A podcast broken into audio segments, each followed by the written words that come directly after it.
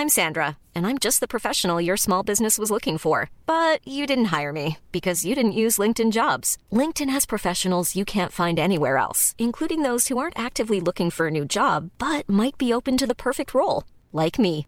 In a given month, over 70% of LinkedIn users don't visit other leading job sites. So if you're not looking on LinkedIn, you'll miss out on great candidates like Sandra. Start hiring professionals like a professional. Post your free job on linkedin.com/people today. Dr. Alan Stern, director de la misión espacial New Horizons. Hola, soy Alan. No te pierdas mi entrevista en Coffee Break.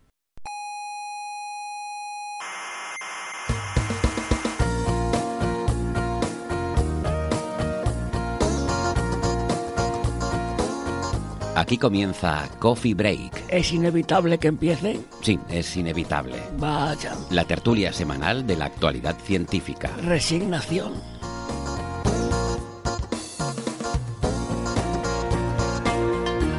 ¿Hola? ¿Andan perdidos?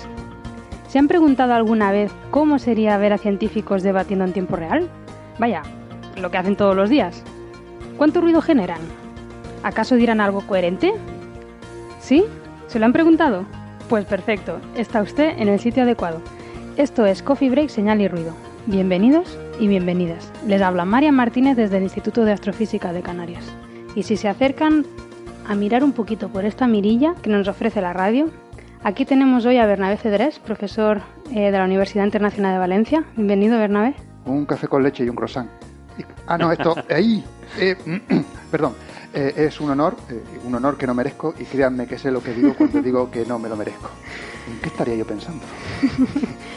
Tenemos también hoy aquí a José Ramón Arevalo, eh, director del Departamento de Botánica, Ecología y Fisiología Vegetal. Bienvenido, José Ra. Muchas gracias por la invitación. Sé que fallaron los buenos y por eso estoy aquí. Por supuesto. Pero vamos, no me ofende. Soy una persona que tengo la autoestima blindada. Bueno, bienvenidos y bienvenidas a esta dosis de debate en vivo. Yo soy Carlos Westendor. Y en, esta, mm, en este debate, a diferencia de otros sitios, está permitido dar alimento a los participantes. Eh, me refiero a que sean libres de mandar recuerdos, como ya lo han hecho, y, no, y lo agradecemos, comida, bebida. Dinero. Bueno, eso, eso de eso no vivimos. Bueno, yo, yo si alguien me lo quiere sí. dar, lo cogeré con regocijo. Nosotros ya estamos muy, muy bien pagados. Eh, y, so- y sobre todo inquietudes y cariño a través de las redes sociales, que eso nos, nos encanta. ¿no? Eh, cabe decir que no solo somos científicas, sino que además somos unos frikis y unas frikis de, de mucho cuidado, así que tienen el, el espectáculo asegurado. Vamos a empezar con unas noticias cortas. ¿Cómo, cómo, Sí. cómo va el- la semana? Pues mira, a mí me han dado una alegría esta semana, por una tontería, ¿eh? la verdad. Pero resulta que por fin la nave Rosetta ha encontrado a, a Philae. Y cuando lo he encontrado, yo sinceramente creía que la había encontrado desde el principio, pero me tengo que enterar ahora que no, todavía no habían visto dónde había aterrizado, ¿no? Ujú. Eh, no sé si recuerdan eh, nuestros oyentes, la, la sonda Philae era, pertenecía a la misión Rosetta que pretendía aterrizar justamente esta sonda en un cometa. Eh, bueno, esta, la misión empezó hace ya muchos años, como 12 años, desde que partió la, la misión de la Tierra. Llegó al cometa, eh, Rosetta mandó la sonda hacia abajo. En principio, esta sonda debería de haber aterrizado suavemente. Lo que pasa que, bueno, uno de los anclajes para agarrarse al suelo del cometa falló. Y, bueno, la sonda rebotó y, bueno, acabó aterrizando, pero no se supo nunca dónde. Se creía que era en un sitio medio sombrío porque las baterías se le fueron agotando y no se recargaban, pero no se sabía dónde estaba, ¿no? Ujú. Desde entonces, pues la, la, la Rosetta intentó encontrarla, tomando imágenes del, del cometa, pero no la encontraron. Y ahora la han encontrado. ¿Y por qué la han encontrado ahora? Pues porque la, la nave, que está ya llegando al final de su misión, está acercándose al cometa, está, básicamente está cayendo hacia Claro. el cometa, lentamente y agonizantemente, hasta que creo que el 30 de septiembre Sí, eh, va a aterrizar de una manera un poco, Lito frenado. sí, Lito freno. Un Bueno. poco abrupta sobre la superficie Bueno, se, del cometa. se van a reunir los dos. Sí, qué bonito. Pues la cosa es que, claro, a medida que se va acercando al, al cometa, las imágenes que va tomando son cada vez de más resolución. En este caso, la, la imagen que he tomado eh, tenía unos 5 centímetros por píxel de la cámara. O sea, podía resolver 5 centímetros la superficie del cometa, eso es un montón. Y con estas imágenes ya ha podido encontrar a dónde está Rosetta. Y efectivamente está en una especie de, no sé si acantilado, bueno. Sí, es una grieta, ¿no? Es una especie de especie grieta, de se queda en un grieta. sitio más, más fastidiado Sí. de todo. Y muy sombrío que no podía... Bueno, que de hecho, por lo que se ve en la imagen, porque se ve muy, muy claramente. O sea, incluso para un ojo no experto como, como el mío, se ve claramente la sonda allí, ¿no? La sonda es, parece una garrapata. es así como un. Tiene tres patitas, ¿no? Sí, sí. Y está casi patas arriba, diría sí, yo. está vida por la pata, la foto. pobre. Está de lado. Entonces da la sensación de que no se- de que realmente se quedó en el cometa y no salió al espacio exterior justo porque cayó en una grieta. O sea que realmente da la sensación de que no llegó a un sitio y se agarró con las patas, sino que simplemente se quedó atrapada Sí, en la los- grieta. Los arpones no funcionaron, rebotó dos veces y afortunadamente cayó, se quedó en la grieta. Se quedó en la grieta y está allí la pobre. Murió como las cucarachas, concha Sí, arriba. la Con verdad las que sí. Con las patillas para arriba. Da bastante penita. No sé. Bueno, pues eso, que Y la han creo- encontrado. Creo que también tomó algunos datos. Sí, que, sí, sí. que hasta ahora no tenían mucho sentido porque no se sabía dónde estaba y de qué eran esos datos. Y ahora parece que sabiendo la Sí, posición más que na- física, Claro, más que nada la perspectiva, ¿no? Claro. O sea, tomó los tres días que le, le duraron las baterías, tomó imágenes. Pero claro, si tú no sabes cómo está situada, si está pat- patas arriba, si está patas abajo, si está de lado, cómo está, pues es difícil entender los datos, ¿no? En el contexto. Y ahora, pues bueno, aparte de la cosa bonita de encontrarla, pues justamente les va a ayudar a los científicos a interpretar los datos que, que tomó en su momento, ¿no? Y, bueno, y la pregunta que yo tengo, ¿por qué demonios van a estrellar eh, Rosetta contra el cometa? ¿Por qué no la dejan ahí orbitando? Pregunta totalmente de... de- de- No, me imagino que será que se irá acabando combustible y eso irá cayendo. Claro, o irá sea, cayendo. No supongo pueden- que mantenerla en no órbita es- mantenerla. Y de es- todas formas, el es cometa se va a desintegrar. Eh, está, ya ha hecho alguna emisión y algún intento, es decir, que, que todo, mm, en fin, va a acabar Sí, igual. claro. Bueno, sí. Supongo que cuando se acerque el sol y empieza aquello a echar vapores. eh, Claro, ya, ya ha hecho una eyección bastante grande y se ha separado una parte del Rosetta que, que es bastante espectacular, o sea que lo que le queda es poquito. Bueno, Ahí están los dos. Bien, bien. Ahí hemos dejado un poco de basurilla en el espacio exterior, por si alguien la encuentra. hombre, basurilla un poquillo cara. Sí, pero basurilla. Vale, pero mola, mola. Sí, sí. Pues más cositas, también eh, hemos visto las primeras imágenes de Juno, del acercamiento de su primera pasada, ¿no? el primer paso, el primer flyby que llaman al, al la- eh, la- el acercamiento mayor a, a Júpiter que tiene la nave, en una de las primeras de las 36 órbitas creo que van a recabar datos científicos y, y que ha sido bastante espectacular, ¿no? Ha sido a, seis- a 4.000 kilómetros de la superficie Sí, sí. de los polos, entra por un polo norte y sale por el polo sur, realmente acercándose a la superficie, tomando datos de los nueve experimentos que tiene. Y ha sido bastante chula, ¿no? Porque se ven cosas bastante sorprendentes, ¿no? Es- es- Efectivamente, efectivamente. Y Yo lo primero que quiero decir es que gracias a esta misión me, me he sabido cómo se llama eh, el punto de máximo acercamiento a una órbita a Júpiter, que es perihobio. Muy no bien. tenía ni idea. Eso es lo primero. Lo segundo es que eh, esta, la Juno está en una órbita muy elíptica para evitar, como comentamos en su día, creo recordar, Sí. eh, los, los malvados campos magnéticos de Júpiter, Claro, claro. que le crean un gran problema a, a- a la sonda, a todo material electrónico que mandemos allí. Y las imágenes que han revelado han revelado unas cosas muy espectaculares, han, han vórtices dentro de vórtices, una gran cantidad de tormentas en los polos. Sí, sí, sí, es muy bonito. Ah, sí, al contrario que Saturno, Saturno tiene una especie de Tiene un- hexágono. Un en el- hexágono que es este- difícil de explicar. Sí, sí. Esto no se encuentra en Júpiter. En Júpiter eh, desaparecen las famosas bandas ecuatoriales que tiene Júpiter, pues desaparecen al llegar al polo y se encuentra una gran cantidad de tormentas. Y cuando uno dice tormentas, ah, tiene que darse cuenta de la escala de la que estamos hablando, Sí, sí, sí, sí, son del del tamaño de la Tierra. más grande de la O sea, Tierra. sí. Dios mío. Son señoras tormentas. O sea, no, una tormentita de verano, pues bueno, un poquito más grande. Y es muy, son muy espectaculares las imágenes. Y bueno, es la primera de 36. Y, y también se hemos visto las, las imágenes en, en, Infrarrojo. en infrarrojo. Sí, Y también sí, en la- las. ¿Cómo se llaman estas cosas? Las auroras. Las, La aurora. Las auroras. Que por cierto, tengo, tengo una grabación de- del sonido de la aurora. Ah, es ver- verdad. no, es no verdad. sé si vamos a, vamos a intentar reproducirlo a ver qué, qué, qué impresión nos da. No sé si, si lo vamos a poder hacer. Espérate un momentito. Si yo soy capaz de. Vamos a ver.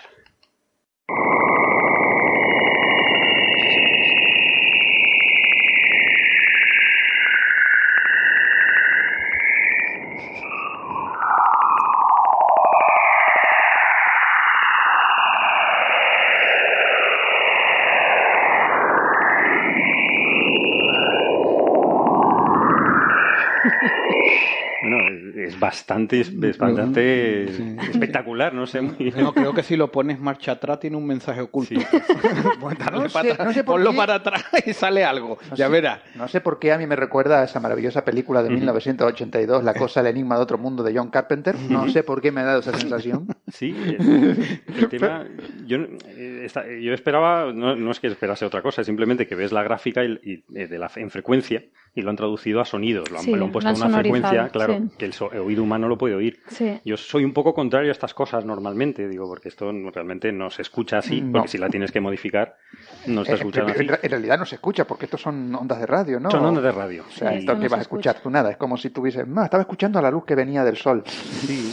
Pero te da, una, te da una idea así de la vibración. De No, cómo pero por ejemplo, en este no sé, pero eh, yo he escuchado hace nada, un, no sé, un mesecito o dos, eh, una grabación de justamente el viento solar llegando a todos los planetas del sistema solar. Y, y era curioso porque efectivamente eso no son sonidos reales, tú no los puedes escuchar. Claro. Pero sí que es verdad que suena distinto, aunque sonorizado, suena distinto la Tierra que Júpiter, que, que Saturno. Suenan totalmente distintos y es muy curioso. Hombre, la lo curioso es que te acerca más al fenómeno, te hace la idea de que como si estuvieses ahí, realmente no, si Mm. estuvieses ahí no oirías esto, evidentemente, No, pero, estarías pero frito. es otra forma de pero- representar, de todas maneras Mm. es otra forma de representar. En vez de ponerte una gráfica con la frecuencia y tal, pues en vez de usar los ojos usas el son- el- los oídos. Vale, está bien, es una idea. Vale. Eh, Podría ser, pero no vayan a creerse nuestros oyentes realmente que así suena Júpiter. Júpiter primero no suena Bueno, porque esto no a es ver, sonido. sonaría así si lo pudiéramos oír nosotros. Sí, Alguien, a sí, claro, si tú- algún animal lo puede si Claro, tuviésemos, en vez de orejas tuviésemos antenas. Vale. Por ejemplo. Bueno, nuestros oyentes lo que verdaderamente quieren que le digamos es que las auroras se escuchan. Nuestros oyentes son muy cuarto milenio. Tienen que Vamos a ver, vamos a ver. Eh, sí, Sí, eh, pero nosotros nos vestimos de así, nos vislumbramos de científicos. Pero bueno, eso es un truco muy viejo. Eh, No, quiero oye, recordarle no. a nuestros oyentes que eh, uno de los motos de nuestro eh, programa es las opiniones vertidas en este programa son de las personas que las realizan, no de la dirección, ni del Instituto de Astrofísica, supuesto, ¿no? ni siquiera de los contertulios que están a su Técnicamente pueden, pueden denunciar al centro. Lo he leído en un papel por ahí. no Ay, lo digas. no además, a ver, No esta digas parte la vas a cortar, ¿verdad? Por supuesto, por supuesto. No, no. En Bueno. fin, que es interesante, pero esperaremos a los datos eh, de Sí. campo magnético, de que están hechas la del infrarrojo, en, en, en ultravioleta, en radio, que está in- eh, todavía tiene que mandarlo. Estos son imágenes simplemente de la, Sí. de la Juno Cam, ¿no? que es una cámara parecida a la, de, a la del Curiosity, ¿no? que la pusieron ahí en último momento. Y que es muy interesante por lo cerca que está. ¿no? Sí, sí. Pero Bueno, que- por cerca que está en el momento en el que En el pasa, momento que pasa, claro. porque el resto de la órbita está bastante lejos. Sí, sí, sí, sí. sí. Y de No, todas es- maneras, le, le- le recomiendo a los oye- oyentes que usen alguna de las páginas donde se ve esto para que vean los el vídeo de acercamiento de Juno a. o de Juno, como se pronuncia, a Júpiter, que es espectacular, que se ve cómo se va acercando el planeta y alrededor girando los cuatro satélites eh, galileanos y Europa, Ganímedes y Calixto. Hay, un- hay una aplicación que se llama NASA's Eyes, los ojos de la NASA. Ah, sí. que tienen toda, va- eh, simplemente un programita que te lo bajas, tiene todas las misiones, si pinchas en la de Juno, te dice dónde está en ese momento en tiempo real y además luego puedes ver el detalle de la misión, el- Eso es fantástico. vas ¿eh? para adelante y atrás en el tiempo. o sea, es- Además fue un, un regalo de cumpleaños muy espectacular de la NASA que me hizo a mí, porque obviamente fue cuando, cuando pasó justo por el peri, ¿cómo se llama? perijunio. Perijovio. Perijovio, por el Ya no sé. perijovio. Perijunio, digo. Perijunio, perimarzo, eh, Perimarzo. Perijovio. Perijovio. Eh, Fue el día de mi cumpleaños, así que yo se lo agradezco a la NASA. No, no tendrían que haberse molestado, es, es un honor que no merezco y créanme que sé lo que digo cuando digo que no me lo merezco. Bueno, Bueno, ¿qué más cositas? pasamos a otra cosa totalmente sin relación alguna, pero que de alguna manera ya hemos comentado aquí también eh, hasta la saciedad. Y es, vamos a darle un pequeño palito a la prensa. Eh, en este caso, ¿dónde salió Carlos? ¿En Science News? Han salido en muchos sitios, No me acuerdo. en Science Alert, en, en- Bueno. en, en muchos, en muchas revistas que si, si las nombramos es mejor que no, Sí. que no las sigan, ¿no? Porque- Entonces, el titular dice, eh, traducido al español, investigadores acaban de encontrar la segunda esfera de Dyson estelar, pero todavía no alienígenas. Literalmente, ¿vale? Entonces, la primera esfera de Dyson encontrada, como todo el mundo sabe, fue alrededor de la estrella ya famosa en este programa por supuesto, Estrella de Tabi. Estrella de No, Tabi. no, otra vez no. Eh, sí, sí, sí, sí, sí. No, bueno, no, no voy a incidir sobre la estrella de Tabi, pero bueno, la- resulta que bueno, pues otros investigadores han encontrado eh, otra estrella distinta, luego ya Ujú. comentaré, Sí, sí, sí. que tiene también tránsitos, en este caso más profundos que los de la estrella de Tabi, son, ocultan el 65% de la superficie estelar. Eh, tránsitos muy seguidos, totalmente irregulares, durante 25 días hay pues un montón de tránsitos y después se, se pega pues del orden de 50, 60 o 70 días, no me acuerdo exactamente, sin nada. Más que la actividad estelar, lo que parece ser la actividad estelar, ¿no? Porque se ve una modulación con la rotación de la estrella, que son del orden de tres, tres días y medio, ¿vale? Eh, claro, por supuesto, tránsitos irregulares, profundos, etcétera, pues eso que va a ser sino una, una esfera de Dyson. Alienígena, siempre que no sepas, alienígena. Por supuesto. Entonces, bueno, pues ya es un poco cansino. O sea, Sí. sobre todo imagino para esta gente que habrá publicado su artículo tan tranquilamente y se habrán contado con todo eso en la prensa, ¿no? Sobre todo cuando les hayan llamado de la, de la prensa preguntándoles por esto. Claro. Se creerán que es, Porque de otra hecho cosa, ¿no? el, el artículo científico eh, es un artículo normal, describe la, la curva de luz donde se ven esos tránsitos. Eh, esta estrella en particular no es una estrella tipo F como era Tabi, que es más cercana, bueno, entre comillas, a una estrella solar. Es una estrella totalmente distinta, una estrella tipo M, una estrella muy, muy pequeñita, muy fría. Además es una estrella muy joven, con lo cual esta estrella tiene un disco de, de- un disco de polvo alrededor donde supuestamente se estarían formando en ese momento los planetas. Eh, y lo que hace la gente es, bueno, ve esos tránsitos irregulares y dice, bueno, si tiene un disco, será debido al disco, que tiene irregularidades dentro. Lógico pensarlo cuando se están formando planetas, etcétera, y hace un cálculo un poco de cómo sería el disco. Acaban concluyendo que el disco externo tiene una inclinación, el interno tiene otra, etcétera. Luego consideran la, la hipótesis de que sean cometas, sacan parámetros para los cometas. Bueno, pues si fueran cometas, tendrían órbitas muy excéntricas, no sé qué. Bueno, un artículo científico normal discutiendo hipótesis muy plausibles. Y en ningún momento se menciona esto no es comprensible para No, nada, no, sé qué y Está tal. todo explicado, ellos es coherente, ¿no? Que- Entonces no sé, no sé muy bien cómo ha salido esta historia otra vez de la esfera de Dyson, pero Hombre, tenemos mucha necesidad, ¿no? Sí, de, que está de moda además. de cosas Está de alienígenas, moda, ¿no? sí. Eh, si La próxima a- B, mm, el tema de vida extraterrestre nos, nos encanta. Pero- Entonces, todo Sí, tiene sí. que ir por ahí, ¿no? Lo, lo interesante de esto, lo que yo le he sacado de interesante es que bueno, cuando me he leído el artículo, hablaban de la estrella Tabi, ¿no? Porque es otra de las estrellas que ha, mo- me ha mostrado tránsitos irregulares, no sé qué. Pero hablaba de otras Sí. que se han encontrado con este tipo de tránsitos irregulares y además más profundos que los de la estrella Tabi, ¿no? Sí, sí, sí. sí. Con Decían lo cual- que, eran, que eran del orden, ¿no? Los, ocult- Sí, bueno. los ocultamientos, ¿no? Lo que pasa es que aquí estaban agrupados. que- Sí, agrupados y... Y, y aquí, por lo visto, el disco, como es una estrella joven que tiene disco protoplanetario, Ujú. emite en el infrarrojo. Sí. creo O sea, que sí, es una explicación No, más bueno, clara, la- vamos, lo, han visto en, lo han visto en Alma. En radio claro. han podido incluso resolver el disco. O sea, hay una imagen que se ve el disco alrededor de la Entonces estrella. no veo dónde está el problema ahí. o No sea, ninguno, no hay ningún es que problema. no hay problema, han o sea. querido sacarle el titular por sacarlo. Pero lo interesante que, que de todo esto es que hay varias estrellas que han mostrado estos tránsitos irregulares, con Sí. lo cual a nosotros lo de la estrella Tabi nos, nos dejó un poco impactados porque Mm. yo sinceramente creía que era la única, o por lo menos eso decían los autores, que era una estrella única, que tenía unos tránsitos, no sé qué. Pero por lo que parece, han encontrado bastantes casos ya, aunque son estrellas distintas, estrellas distintas, igual los tránsitos son eh, debidos a cosas distintas, pero no parece que, que sea una estrella. No, lo único De que momento en rara. no puede ser este tipo de disco. Pero No, no, no puede ser el disco. Eso es verdad, porque Tabi no, no emite en el infrarrojo. Bueno, aunque por ahí se comenta a lo mejor que el disco está situado de tal manera que no... No, no, no, no me refiero al disco, me refiero que el simple hecho de medir una curva de luz con tránsitos irregulares parece que no es raro. Ah, vale. No, no, claro. Independientemente que el de Tabi sea debido a cometas, el de esta estrella que tiene un nombre muy bonito que es. EPIC 20427896, Ah, sí, preciso. eh, pues que a lo mejor esta estrella es debido al disco, en otras será debido a un Otra disco cosa. de acreción, en otra que tendrá su actividad, etcétera. Son, serán cosas distintas, pero parece que el fenómeno de encontrar tránsitos así irregulares, profundos y demás, no, Eso parece no habitual, es, ¿no?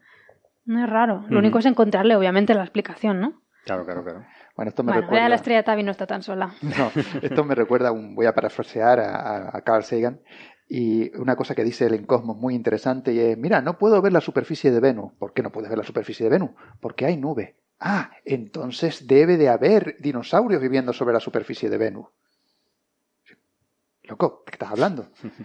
Sí, piensa, si hay nubes, eso quiere decir que tiene que haber una gran cantidad de vida vegetal que produzca esa gran cantidad de nubes y tal. Eso que vida vegetal, eso implica que también hay pues eh, mucha agua y hay hace calor. Por lo tanto, ¿qué es lo que vivía con muchas plantas, con mucha agua, mucho calor? Pues los dinosaurios. Y eso era una, una, teoría que había, una teoría, perdón, una hipótesis, perdón, que había eh, a principios del siglo XIX en, en- en- en el mundo científico, bueno, científico, en el mundo en general, y era claro que si no puedo ver la superficie de Venus porque hay nubes, es que deben vivir dinosaurios en Venus. Claro. Pues esto va a, ser lo mismo- va a ser más o menos lo mismo. Hacemos un salto lógico muy grande, decir, "Bum, veo un- una cosa rara en la estrella, se oculta la, la lumino- pierde luminosidad y tal. Mm, pues deben de ser extraterrestres que están construyendo una esfera de Dyson. Mm. Hombre, es un salto lógico un poquito brutal que viene a decirnos que, que- que la ciencia avanza, pero nosotros seguimos con las mismas tonterías de siempre. Perdón, Hombre, eso no nos lo van a cambiar. no van a cambiar. Es como diciendo, veo unas luces extrañas en el cielo. ¿Qué son? No lo sé, deben ser extraterrestres. Sí. Perdón, me ha salido extraterrestres. Extraterrestres. Pero sí suena como más extraño. Sí, totalmente. No, pero esto es el láser de Ockham que decíamos en el Ah, programa sí, que- bueno. anterior, ¿no? Sí. Que la- la- donde la explicación más fantástica y que más nos gusta es la que, la que se lleva el gato al agua, ¿no? Pero en la revista científica aparece la palabra extraterrestre. No, que va, que va. No aparece, solo aparece en el periódico. Solo aparecen los Bueno, en el periódicos, periódico, ¿quién no se adorna cuando le entrevistan en el periódico con sus datos? De ¿Quién adorno. no se viene un poquito arriba y se le calienta la boca? De adorno inventarse y, una más si, noticia. y más si eres un investigador pusilánime, Sí, ¿no? triste y taciturno, que viene por primera vez vienen a entrevistarte, pues le ha debido pasar lo mismo. Se me vino arriba el No, investigador. Pero en el artículo no lo dice Ah, ni, vale, bien. ni habla de Correcto, esferas, ni muy no creo bien. que a la prensa... el- A la prensa le podemos decir esas cosas. Palito. No a la yo- prensa venimos yo a creo que aunque no le en, digamos... esta- en este podcast para informar a los oyentes alrededor del mundo de estas cosas cuarto milenarias que yo sé que les gusta, por lo que veo, veo por ahí leyendo. Entonces, bueno, pues, ¿qué, qué piden? ¿Historias cuarto milenarias? Le daremos historias Toma. cuarto milenarias. Bueno, yo ahora mismo lo que quiero es echar- Lamento mucho a nuestros los oyentes que hemos perdido después de, de estos comentarios. Obviamente no vamos a superar el récord que Los pensábamos. que hemos superar. ganado. Quiero decir, los que hemos ganado. Eso es verdad, eso es verdad. Ay, Bueno, hablando Bueno, de, de extraterrestres. de extraterrestres, cambiamos de tema Seguimos. Cambiamos de tema totalmente. cambiamos de tema y seguimos con lo mismo. Eh, nuestro compañero, creador de- del programa de radio, Podcast Coffee Break, eh, Nuestro director fundador. nuestro director fundador, Héctor Socas, Suena como a hace 100 años. o Algo así. la Una, como, un cuadro de alguien con rizos. por El pobre. Le Héctor, hemos puesto 40 años encima. que en paz descanse, digo porque está descansando. vamos. está tranquilamente, que, que bien se lo merece. Eh, le, han, eh, le han publicado un artículo muy chulo Ah, sí, verdad. sobre la paradoja de Fermi, que ya estuvimos hablando, hablando en, en un programa pasado, en el, creo que en el Coffee Break 43, y que habla sobre, eh, está en la revista Verboten, Ostras. verbotenmagazine.es. Y Pero es, eh, Verboten no es algo en alemán, es prohibido. prohibido, sí. pero es un magazine cultural, entonces es todo muy contra intuitivo. Y afortunadamente tiene una parte de, de ciencia, aunque lo llamen sociedad. y entonces habla de la paradoja aparente de Fermi, ¿no? Eh, que dice Héctor, que está muy bien escrito además. Sí, sí, yo me lo leí y Que- me sorprendió. Digo, qué bien escribe este hombre, parece sí. mentira. Y eso que se dedica al sol. No parece mentira, es que es verdad, que escribe muy bien. Y dice, no es que estemos solos en el universo, es que estamos lejos. Es, es bastante chulo, ¿no? Y tiene una, mejor que lo lean porque es, es- Sí, muy es bueno, es muy buen artículo. Eh, Eso sí que es un buen titular y nos falta, la verdad. No, no, no. Es que No hace además- falta Y tampoco. luego lo explica y eh, está, está fantástico. Yo creo que la, la gente lo debería eh, leer y habla un poco de pues eso, la paradoja de por qué no, si, si esto es tan grande, por qué no hay extraterrestres visitándonos. Pues hace unos sus cálculos fantásticos y lo- yo creo que lo explica muy bien. ¿no? Efectivamente, y gracias a esto, pues hemos conseguido que nos inviten a los próximos programas, después de esta pelotera que le hemos hecho al pobre di- director fundador. Muy bien, muy bien. ¿Y qué más cositas? Ah, tenemos también lo de hoy se lanza el eh, cohete Ariane. ¿Ariane es? No, Ariane? No, no, no, no. Es, Rex. eh, no, esto es importante. Es el, Es lo un diré, Fal- el Falcon, no Atlas 5, perdón. Atlas, oh. El Atlas Ah. 5, es que hay muchos cohetes, Sí, verdad. Perdón. que, que lleva la carga de los Osiris Rex. Es eh, desde Cabo Cañaveral, hoy a las 23 horas tiempo universal, que creo que son las Ujú. 12 en Canarias, la una de la madrugada en la península. Es, es bonito decirla así al revés, me encanta. Y eh, está a varios kilómetros de donde explotó el cohete Falcon 9 de la empresa privada eh, SpaceX, eh, que no ha afectado nada al lanzamiento de hoy. Eh, pero que bueno, que, que- que quizá la noticia es que explotó el, el Falcon 9, ¿no? Después de. Lleva dos, dos, eh, segundo fallo en, en- en un año, aunque ha, ha lanzado ya nueve satélites con, con éxito, ¿no? Simplemente nada, que lo la diferencia de, lo- de los cohetes, que el Falcon 9 estaban haciendo unas pruebas eh, antes de lanzar, justo el día antes de lanzarlo, de carga estática, de carga de combustible, pero las pruebas las hacen con, con ya eh, la carga eh, definitiva del cohete. Entonces cualquier fallo pues eh, puede ser espectacular como ha sido y perdieron el, el satélite de comunicaciones de la, de la empresa Spacecom y que pues que era de Eutelsat y de, y de Facebook para llevar eh, internet a, a África. También. Entonces que se ha perdido y ahora les están reclamando 50 millones de dólares, en fin, en pérdidas, eh, que es bastante difícil porque esto no ha sido un lanzamiento. No, efectivamente, yo creo- quiero ver cómo demonios se van a explicar ante el seguro que no fue durante un lanzamiento, sino durante una prueba previa. Yo no sé si tendrán seguro cubriendo eso, esa es la otra. Creo que no, pero ahí están en ello. Y el problema es que las, eh, a diferencia de los demás eh, cohetes, hacen pruebas previas. La diferencia del Atlas 5 es que no se hace prueba previa, porque es más barato. Ah, bueno. Con lo cual, a veces no, no se sabe muy bien qué es mejor, pero eh, Bueno, hacer una prueba y que te reviente el cohete o el problema es hacerla con carga, ¿no? O sea, Claro. Una carga definitiva que, en fin. a lo mejor deberían haber subido una carga no, no real, un- una masa ahí que fuera exactamente el peso del, del satélite. Bueno, de todas maneras, yo he visto las imágenes, son muy espectaculares, pero lo que parece que revienta es la segunda fase, no la primera fase del...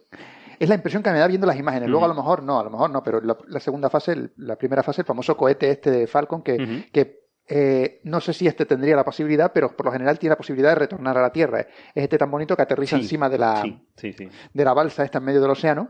Muy bonito. Ese cohete tiene esa posibilidad, es un, un cohete fantástico. Creo que tiene nueve motores Merlin, creo que son. ¿Tú lo has simulado ya en el Kerbal Eh, Space Program? sí, varias veces. Vale. No solo yo, también Scott Manley lo hace mejor que yo. Recomiendo que se pasen por su página en YouTube y vean cómo él aterriza el, el- el- el Falcon en el, en el medio del océano en el planeta Kerbal.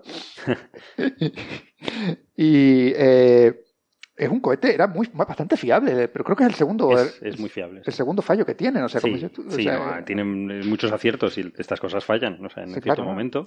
y no, no, y- y, y me sorprende porque además es una empresa privada, lo cual no, yo desde no pensé que ese hombre fuera a tener éxito con esto, de momento lo está teniendo y me alegra bastante. Sí, o sea que la noticia no es que haya estallado, sino la noticia es que, que funciona. Que funciona, ¿no? muy bien, ¿no? La mayoría funciona, o sea, eh, y además estalló y no hubo ningún tipo de pérdida humana, o sea, que son las, las que las que no tienen valor, aunque las, las aseguradoras te dirán que sí, pero en, Pero mi- en opinión la, la, la vida humana no, no tienen precio. No, O sea, pero la, la noticia es que lanzan hoy el Osiris Rex. que También es está verdad, perdón, nues- sí. Nuestro compañero Javier Licandro. Uy, Eh, sí, verdad, un saludito a Javier Licandro sí, y a sí. todos los argentinos que nos estén escuchando. Uy, Uy, y uruguayos.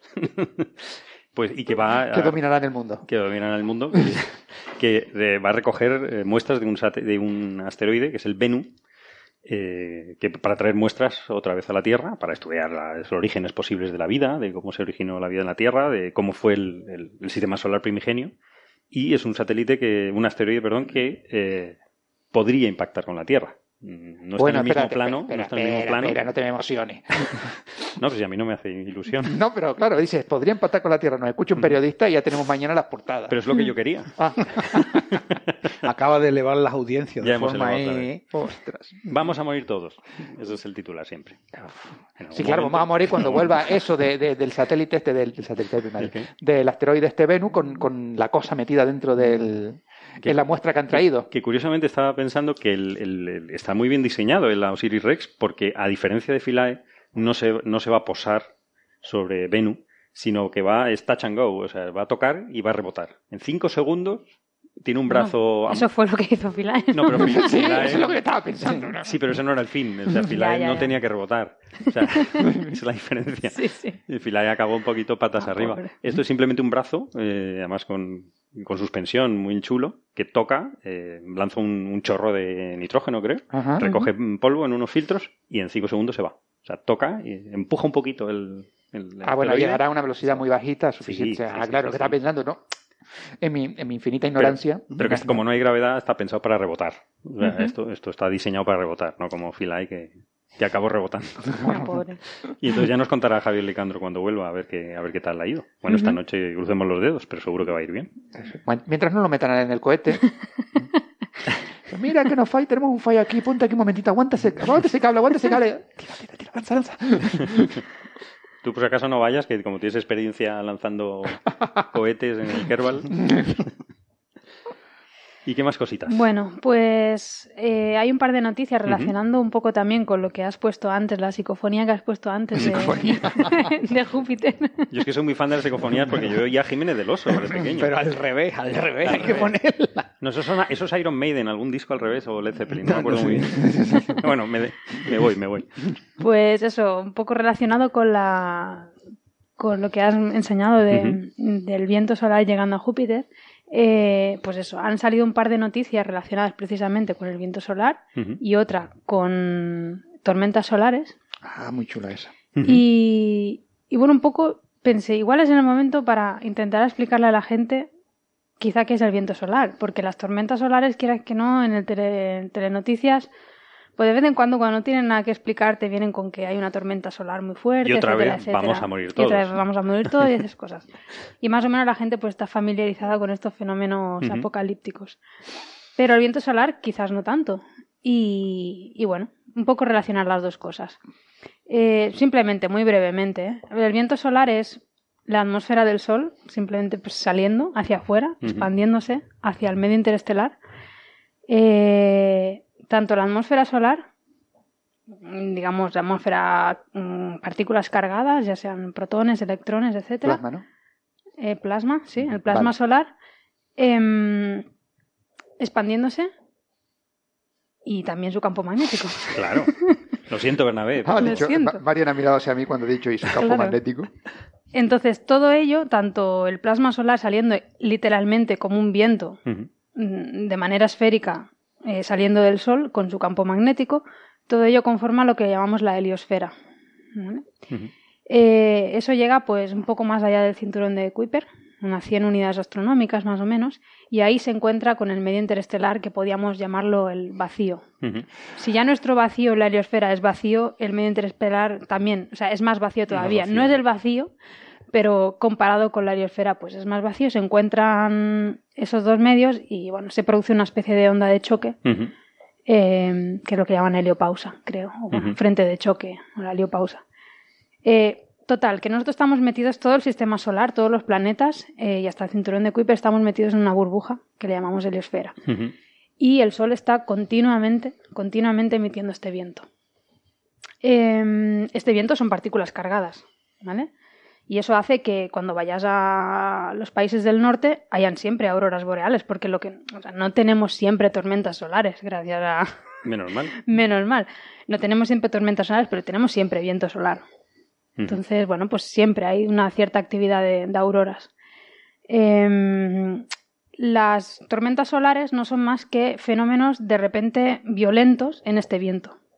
Pues debido a erupciones de filamentos o protuberancias en el Sol, hacen que de repente lo que venía siendo un viento más o menos eh, tranquilito y, y continuo, pues de repente tienes una erupción muy fuerte. Pero eh, digamos que es lo mismo, son partículas cargadas, etcétera, pero son violentos, o sea, son momentos puntuales y, y mucho más energéticos y violentos.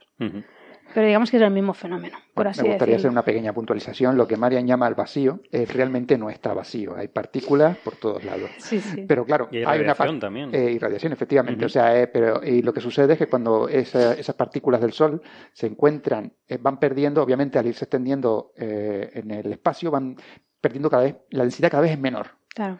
Cada vez son menos, la densidad es menor, la densidad es menor, hasta que haya un momento en que su densidad es exactamente igual a la densidad o un poquito menor que la del medio interestelar con el que se encuentra, y entonces ya no puede seguir expandiéndose porque se choca con las partículas que Sí. están ahí y ya está. Pero sí hay partículas, tenemos átomos de hidrógeno, tenemos, como dice Carlos, partículas cargadas por ahí volando, eh, fotones, de todo Luz, tipo. O sea, luz, eh, vacío lo que se, vacío No, lo que se dice vacío lo que no no vas a encontrar nunca en el universo aunque lo No, busques, por mucho que lo me da a mí busques, que no. algo, algún, alguna partícula encontrarás. Entonces, bueno, la noticia relativa al viento solar que ha surgido hace unos pocos días Ujú. Es que la, la misión estéreo, que de hecho hace poco se recuperó uno de los dos satélites, eh, la misión estéreo pues justamente hace eso, eh, mide con dos satélites, tiene una imagen, eh, ¿cómo se dice? Estereoscópica. En estéreo, estereoscópica. Sí, Sí, estereoscópica. Estereoscópica del Sol. Eh, y eso pues te da información en 3D, información muy, muy valiosa. Eh, pues esta misión resulta que han con- ha, ha conseguido eh, ver ese viento. Tú dirás, bueno, pero no me dices que está, que lo tenemos aquí todos los días. Sí, pero como dice Bernabé, es una cosa muy poco densa, es una cosa casi fantasmagórica. ¿Vale? Cuando hay un eclipse solar, podemos ver la corona como una cosa muy tenue alrededor del Sol. Pues imagínate cuando eso se va extendiendo hacia, hacia volúmenes mayores es extremadamente poco denso.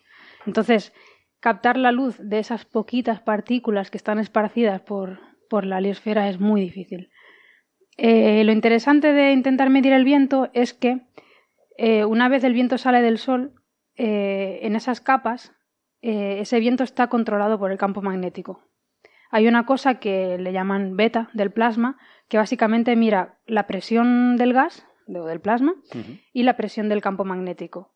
Y depende de quién gane, pues dominará. Y pues eso, en la, en la corona solar, la presión magnética es mayor que la del plasma y domina toda la evolución la domina el campo magnético.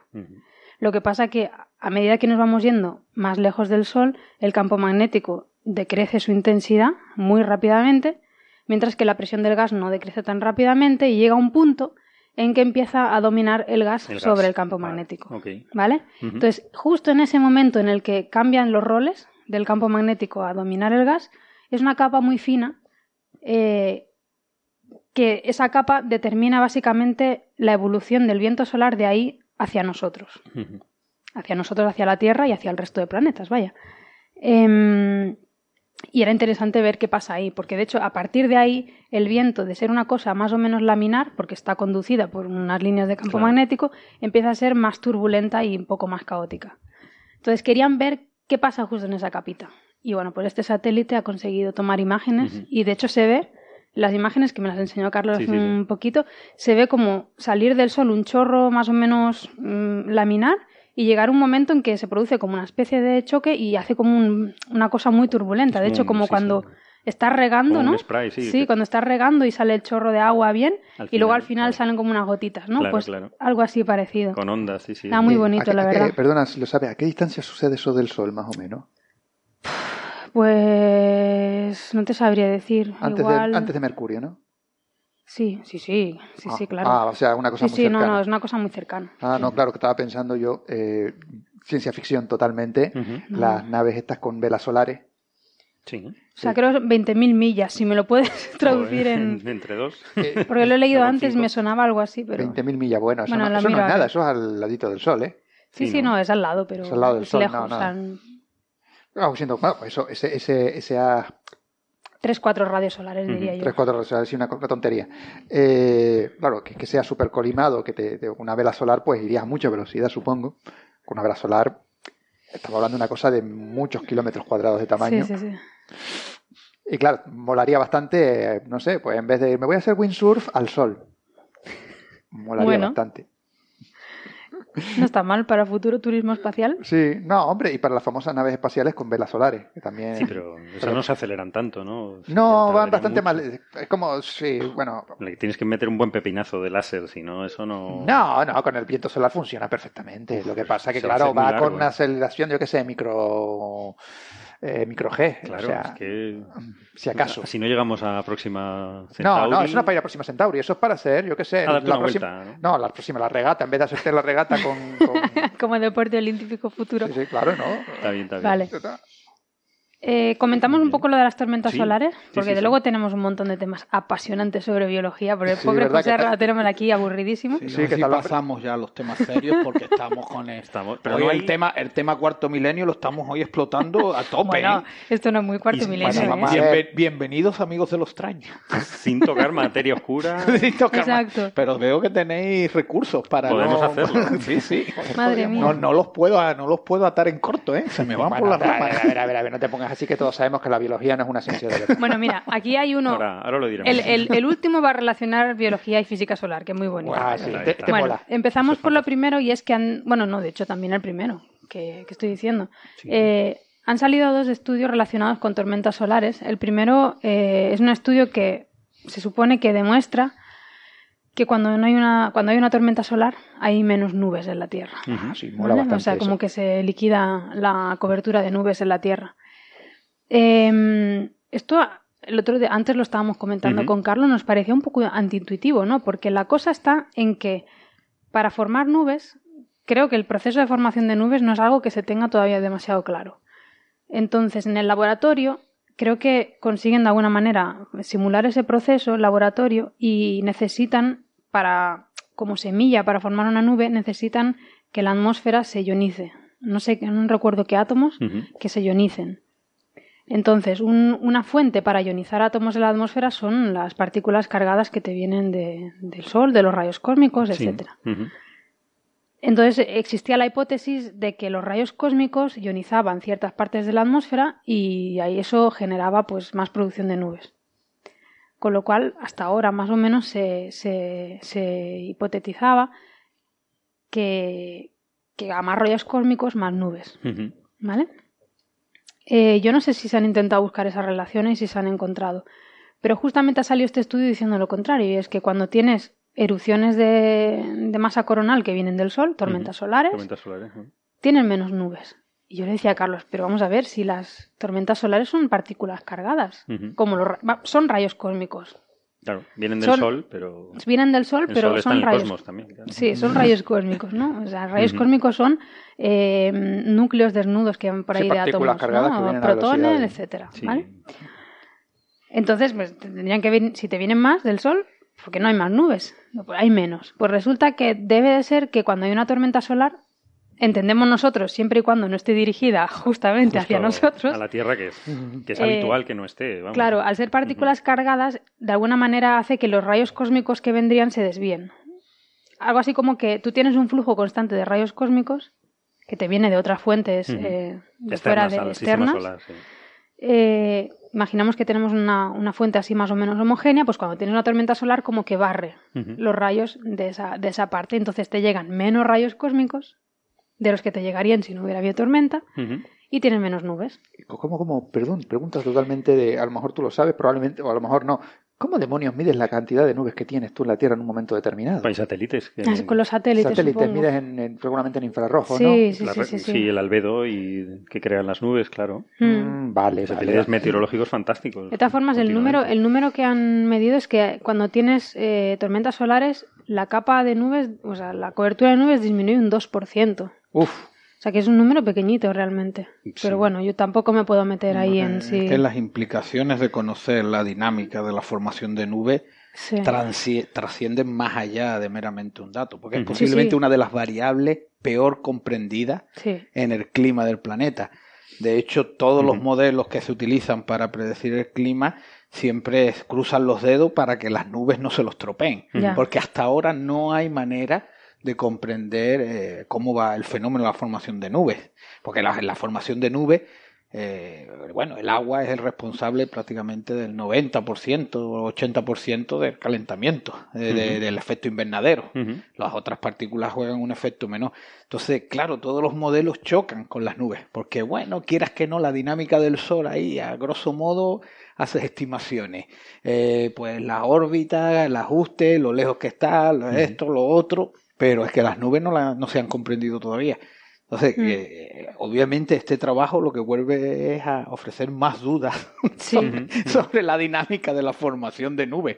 Por eso me parece bastante petulante por parte de los investigadores intentar hacer predicciones con variables que están muy poco comprendidas. No quiere decir que no se sepa nada de las nubes, se saben muchas cosas, pero no lo suficiente para dar una predicción a 100, 20, Claro. 10 años, ni que siquiera para mañana. No, yo imagino que si, si tú ves que tienes una tormenta solar y de repente te, pare- te desaparece el 30% de las nubes, hombre, igual, igual alguna relación hay, pero el 2%... 2% es- está dentro del Eh, error de sobre todo lo que o- dice él, si no conoces cuál es el mecanismo de cómo se forman y se destruyen las nubes, eh, pues no sé. Es No un sé cómo se trabaja en astrofísica, da la sensación que se trabaja con, mucho con correlaciones.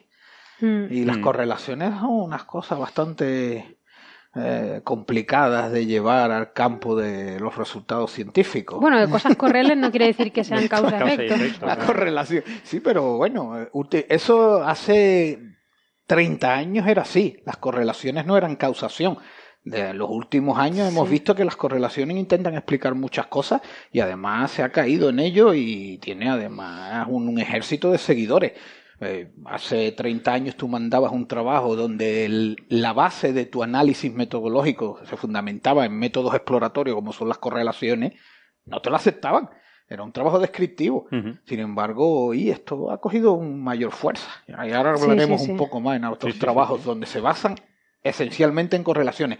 Y señores del público, por si trabajan con datos, si tienen más de 30, 40 puntos, toda correlación le va a servir. Ahí siempre podrán cuadrar algo, no se preocupen. Bueno. Tienen tanta información que por muy, por muy mal tienen que haber tomado los datos para que ahí Para no que les salga nada. que no salga nada, ¿no? Bueno, y este es un mensaje dedicado a nuestros compañeros que nos estén escuchando, que sean eh, meteorólogos. Eh, les pido humildemente perdón. No, las, las opiniones vertidas no son las mías. Nuestros amigos meteorólogos son aficionados al picking cherry y todos sabemos lo O sea, que es. De nuevo vuelvo a decir, lo siento mucho, lo siento en el alma. Porque si me volvemos ven a por la calle, por favor, no me insulten. Creo no que hemos mía. tenido el 6 de septiembre a las 4 de la tarde más caluroso desde que tenemos registro.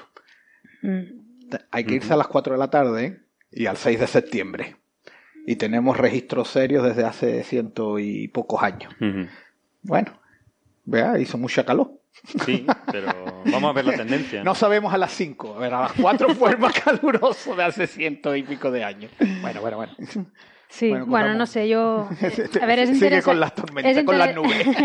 es interesante, pero también una cosa, otra cosa que también le comentaba antes a Carlos es que la- los, los rayos cósmicos, la cantidad se modula por el campo magnético solar. Que de- el hecho de que el eje magnético eh, no, no sea perpendicular a- al plano de, de traslación de la Tierra hace que nosotros durante toda la órbita de la Tierra vemos que el eje magnético del Sol una vez está perpendicular a nosotros y otra vez está 7 grados hacia nosotros y otra vez es 7 grados Con- al otro lado. el otro lado. Y eso tiene un ciclo pues de un año, ¿no? De lo que tarda la, la Tierra en dar una vuelta. Con lo cual lo vemos cambiar y eso hace que el campo magnético interactúe con los rayos cósmicos, que son partículas cargadas, y el flujo tiene como una modulación anual debido a eso. Entonces, digo yo que eso también se tendría que ver en, si esto fuera así, se tendría que ver también en efecto en las nubes. O sea, tendrías que tener una modulación anual de la capa de nubes, ¿no? No sé. Bueno, eh, yo me quedo con lo que ha dicho José Ra. O sea, el, la- como un detalle, las nubes, partes de ellas se empiezan a formar también por la presencia de partículas en el aire.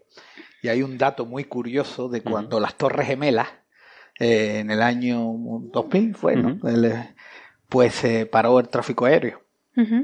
Eh, al pararse el tráfico aéreo, se comprobó por los datos que se formaron un 20% menos de nubes sobre la superficie de los Estados Unidos.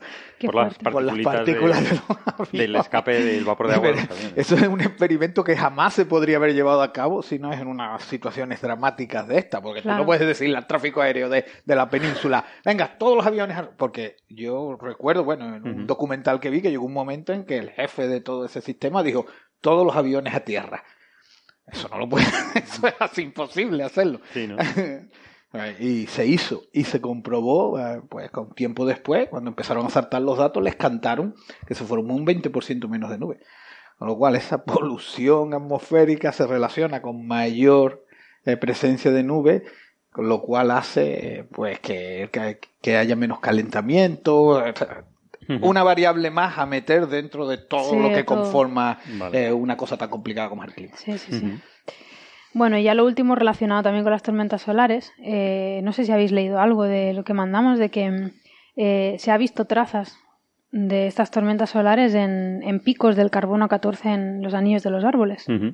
Sí, sí, lo cual mola bastante porque nos da idea de cuando ha habido una gran tormenta solar se puede medir en, el, en los anillos de estos árboles y ver, eh, comprobar aquí, nom- nombran dos tormentas solares muy importantes y, y ver árboles que tengan esas edades y comprobar si realmente aparecen esos, esos picos de carbono 14 en, en esos anillos.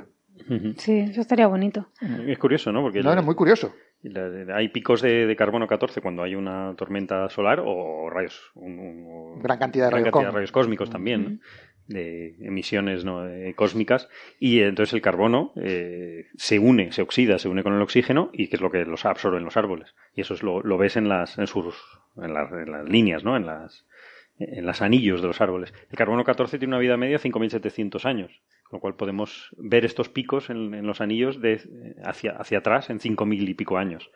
Y entonces, lo, lo interesante es que las diferentes, o una cosa que, que no, no está muy claro a veces, es que las cronologías que tenemos del mundo antiguo Ah, son muy erróneas. No tenemos, a part- lo único que tenemos así muy claro es a partir del descubrimiento o, o la llegada de Colón a América, ¿no? Eh, a, partir del siglo XV, pero antes los mayas, los, los- los egipcios, está muy mal eh, establecido la cronología, ¿no? Lo curioso es que en esas culturas, en sus escrituras, sí han reflejado las tormentas solares. Muchas veces, curiosamente. Efectivamente. Como, como cruces de color. o- Sí, porque a esas latitudes es, di- es difícil, Sí. ¿eh? O sea, ya tendrían que Sí, ser unas buenas no, tormentas. Claro, no hay, no hay auroras, entonces tienen que ser tormentas muy salvajes. De hecho, hay dos eventos, los que decías tú, los Sí, sí. eventos Miyake, El Miyake, que, sí, señor. que- que los habían detectado en Japón, en los cedros japoneses, el 774 y el 994, son los dos grandes eventos que ha habido.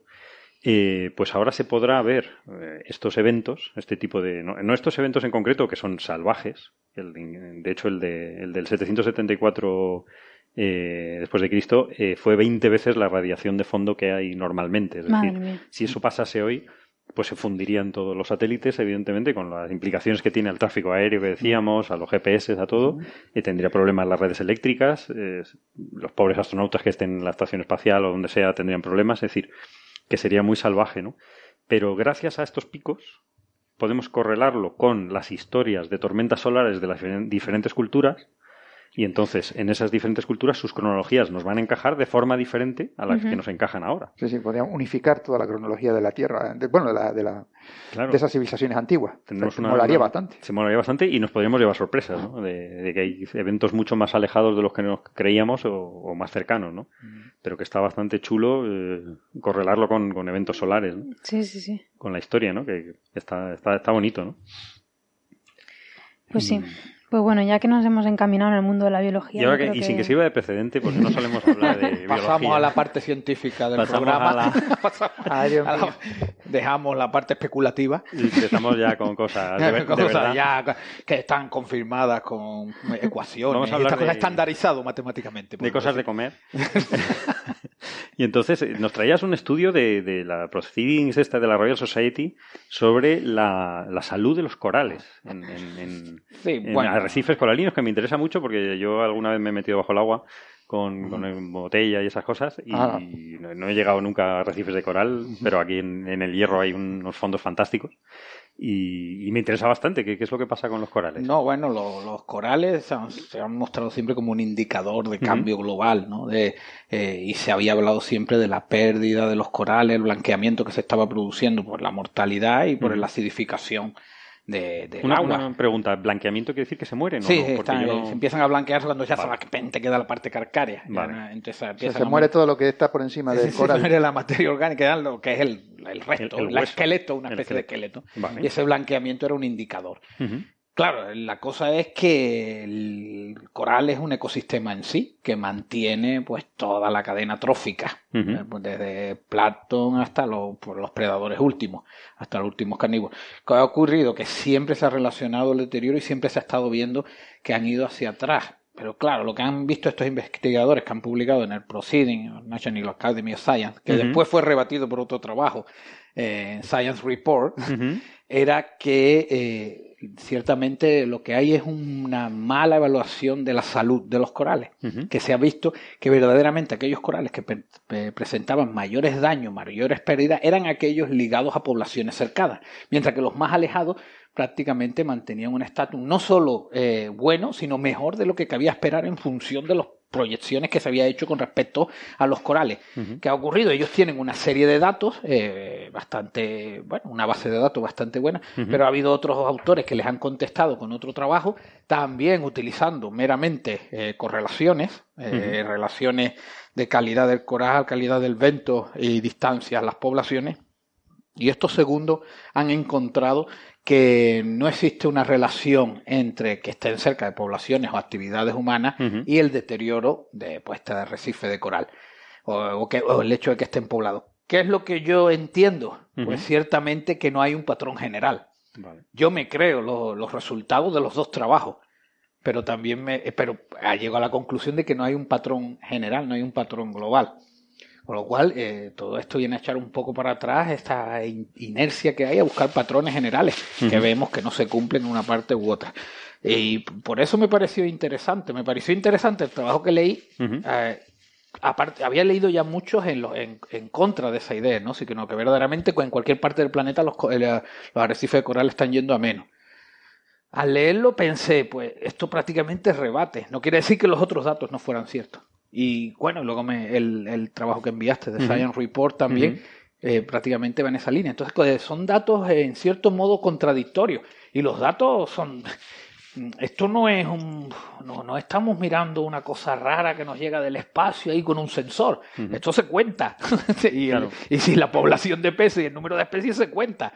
No estamos especulando, sino que los números son ciertos. O sea, porque el número de, de islas que se han medido son muchísimas. Sí, ¿no? se han medido, eh, quizás en el segundo se han medido más, en este, en el primero, la verdad que el patrón le salió tan claro que yo creo que se lanzaron a publicarlo y, se lo- y tal, los dos trabajos están publicados O sea, lo que- lo que en las miden- mejores revistas del mundo. Claro, lo que miden son islas eh, donde Sí, hay islas de coral, población. formaciones coralinas, y, pero miran todas las características, desde eventos, Vale. de todos los ah, organismos que se fijan al fondo, eh, y después comunidad, las comunidades de peces.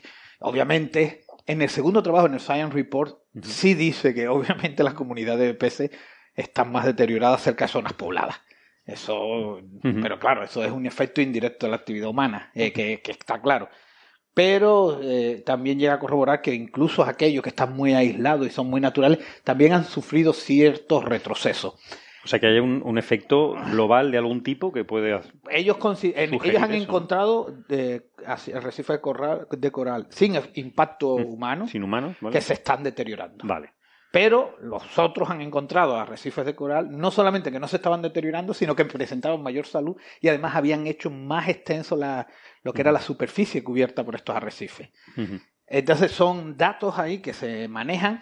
Yo supongo que con el tiempo se podrá crear una meta base y, y llegar a algún tipo de conclusión, pero es muy complicado llegar a conclusiones generales. Globales, porque, dicen, porque, eh, tenemos muchas particularidades, los impactos eh, son distintos, luego los corales solamente se dan bajo cierto tipo de, eh, eh, de partes climáticas del Claro. planeta que Sí, tienen una unas peculiaridades, con lo cual no se puede hacer muchas extrapolaciones. Pero me pareció bastante interesante verlo. Y además me pareció, me pareció bastante interesante verlo incluso publicado. Sí, porque es un Que tema cuando muy... alguien dice una cosa que echa para atrás todo lo que es el mainstream de la Ujú. ciencia, eh, le cuesta publicarlo y tiene que ir a revistuchas raras a publicarlas, ¿no? Ujú. Pero cuando lo vi en el Proceeding National Academy of Science me llamó la atención. Y por tanto, me, me- la verdad es que me gustó. Un pequeño inciso que quisiera hacer yo a colación del comentario que ha hecho nuestro compañero acerca de veo, que... veo que no paras de hacer incisos a mis comentarios. Es que son los, los pies, los pies de nota. Los pies... Un inciso con- ¿Ves? ha, Por- ha hecho un comentario que considero que es muy ofensivo hacia los astrofísicos al decir que nosotros no contamos cosas, nosotros contamos fotones. Bueno, pero Cuento no. fotones. Yo sé, bueno, en realidad no contamos fotones, contamos los electrones que resultan del choque de los fotones contra las cámaras SD en el, cuando observamos con imagen, en otro tipo de No, cosas. pero te- tú estás ahí delante de un ordenador y lo que te dice, yo tengo que contarlo a, con herdeo. Hijo uno, otro, haciendo así con los dedos, contando como la vieja, uno, dos, tres, cuatro. Ay, Dios, lo que tiene uno que escuchar. pues no, nosotros contamos fotones y los contamos muy bien. Y están muy Y bien. no fallamos, y no fallamos. fallamos. no fallamos. Por, nosotros, por lo menos nuestros modelos sabemos de qué van. Y si no es el fallo del ordenador. Pero tú a quién le achacas el fallo. ¿A que no Al sabes contar? al- al coral. Coral. Este, Bueno, este- y ahora- este ya- coral no sé, no, no, yo con- conozco compañeros que llegan y ven una especie en algún punto de, de la isla y dicen, esta especie no pertenece aquí, ¿qué haces tú aquí? La culpa es de la especie. Es de la Ah, vale. Una, otra pregunta. Este, y en conclusión, ¿los corales están muriendo o es están, pro- o están prosperando? Unos se están muriendo y otros se están recuperando. Le pasa un poco como a los glaciares. Ah, los glaciares están retrocediendo porque llevan tres siglos retrocediendo. Eh, la tasa de retroceso en unos van se acelera un poquito, en otros sigue igual. E incluso hay algunos glaciares, do- poco, pero que también están creciendo.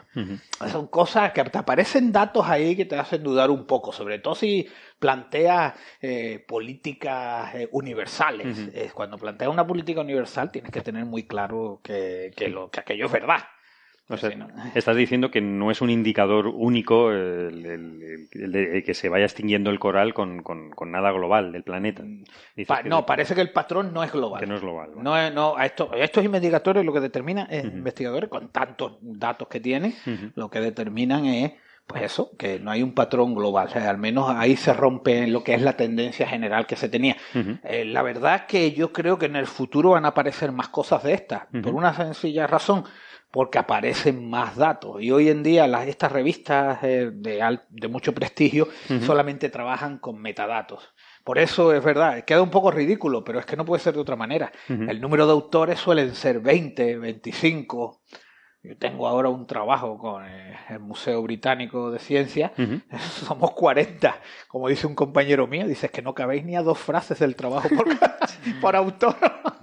Digo, pero claro, digo, sí, es que son, claro, son bases de datos que se han ido acumulando. Pues en cualquier misión espacial, los Sí. artículos de astrofísica son de ese orden. O sea, A mí, a mí me hicieron una vez un feo en un trabajo y se hace ahora, algunos hacen lo que se llama el consorcio. El consorcio. yo creía que era una lata de.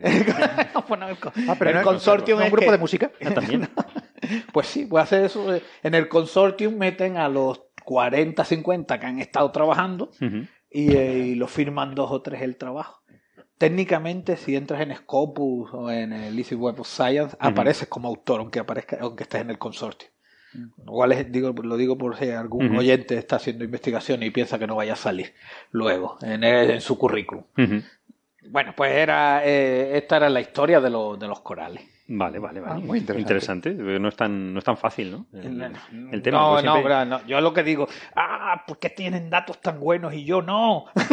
No, y Quiero todo- tener datos así de Pero buenos. sobre todo, José Ra, porque viajan a las zonas coralinas que son de las mejores del mundo para hacer submarinismo. O sea, Indonesia. Si tú Sí, quieres, te regalamos entre todos una botellita de oxígeno y antes te puedes No, para eso suelen ser gente de, de, bueno, de una posición social elevada, ¿no? Estos que van a ver corales, palmeras y cosas a Mauricio. Los investigadores de alta posicionamiento social. ujú. Aguanta contar Pinocha en el monte y déjame en paz. Claro, esto es lo que hacemos los que no somos de ese posicionamiento, contamos pinocha. Bueno, pues de, de los corales pasamos a otra especie que son los mosquitos. Hola. Eh, Tristemente famosos, ¿no? Últimamente. Sí, que- la verdad. Por Y eso que aquí, aquí en Canarias tengo que decir, no sé si es una impresión mía, pero aquí no hay mosquitos. No, hay muy pocos. Madre mía. O sea, Hay- yo, hay yo pocos, recuerdo. sí. O es sea, que yo recuerdo eh, mi. están ligados a masas de agua dulce.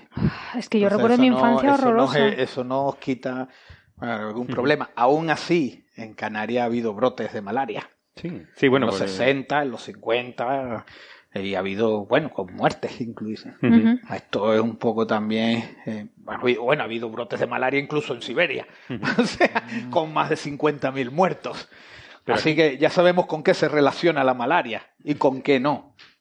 Sabemos que Con las masas de agua. con las masas de agua y con la falta de higiene. Ese es el, en- principal. En Cabo Verde hay bastante problema también. porque, claro, cualquier sitio que tenga unas condiciones deficientes de sanidad sanitaria, de aguas fecales y eso, obviamente son zo- zonas abocadas a. No necesariamente, basta con no limpiar el agua para que te, te llueve un poco y deja, que, que lo he visto yo, Sí, no. eh, y deja, por ejemplo, una maceta sin nada dentro y te llueve, se te llena de agua, pues tres días más tarde eso está lleno de, mo- de Sí, larvas de mosquitos. llega- O sea, tienen un ciclo rápido, sí. Sí, sí. sí, Es sí, increíble. tienes Pero larvas de aquí no tienes por qué tener aguas fecales directamente con tener agua que no has, Sí, sí, sí. no has tirado directamente. Pero aquí no hay el mosquito tigre, ¿no? Yo no lo he visto. El mosquito tigre, el mosquito tigre se ha- ha- está por ahí dando vueltas, pero el que, el que, en el caso de, bueno, el trabajo creo que íbamos a comentar era el del Ujú. Zika, que Vale. es otra especie. Estoy hablando de memoria, yo siguiendo una, una tradición milenaria no traigo ninguna nota, entonces creo que el del Zika es el Aegypti y, el, y el de la malaria es el, el, el vida. En el- la malaria es un parásito, es el plasmodium, y en el caso del, del mosquito El de la. Aegypti es un virus. Ahora tenemos también un caso de fiebre eh, eh, Crimea Congo. hemo- Crimea Congo, sí, Sí, hemorragia. Crimea Congo. Pero eso sí. es una Es una garrapata. es Una una garrapata. Bien, ¿qué es lo que ocurre? Pues que obviamente pues eh, nos estamos moviendo bastante. Por el mundo. la gente se mueve por un lado para otro y se lleva lo que lleva consigo. Y hay mucho transporte. Y obviamente esto está favoreciendo el transporte de propágulos de este tipo de propágulos en el caso del Zika pues ha habido estos brotes también porque han salido de zonas donde estaban muy marginales se ha ido expandiendo. Pero se ha ido expandiendo también por la, por, por una, en qué países se ha ido expandiendo. Países donde tiene dificultades para mantener unas condiciones sanitarias adecuadas. Entonces, bueno, se ven por ahí cómo se van fumigando para eliminarlo. Y a- ahora mismo esa es la, la opción preventiva. Luego la otra es la del trabajo, la que se publica en el trabajo, que es la modificación genética, que esto ya se conocía. De hecho, el, el mosquito, el mosquito tigre no, una avispa asesina que se, también se propagó por Europa, se acabó de esta manera. Se hacen modificaciones genéticas de tal forma que les transformas el sexo o haces machos que no ¿Esta es son la que venía de Japón, de Sí. China o No, que venía- era muy grande? Sí, era, venía de Asia, es entró por África y llegó hasta a- que era que, que cogían las carnes muertas y se y ponían los huevos. Pero esta es la que mataba a las abejas de aquí. No, no, esa ahora, esa, esa no, no me refiero a esa, me Ah, refiero a vale, otra de, eh, a otra que se acabó que era que atacaba al ganado y todo esto. Ah, y era bastante peligrosa y se acabó con modificaciones, modificando genéticamente individuos, soltándolos, apareándose y no dejando descendencia. El, el trabajo, en este caso, que, que habla con el virus de Zika, es que los investigadores parece que han llegado a un punto en el que son capaces de hacer una modificación genética en el mosquito que hace que no sea capaz de transmitir el Zika. No tanto eh, eh, que no sea capaz de transmitir el Zika, sino que no sea capaz de, del mosquito prosperar.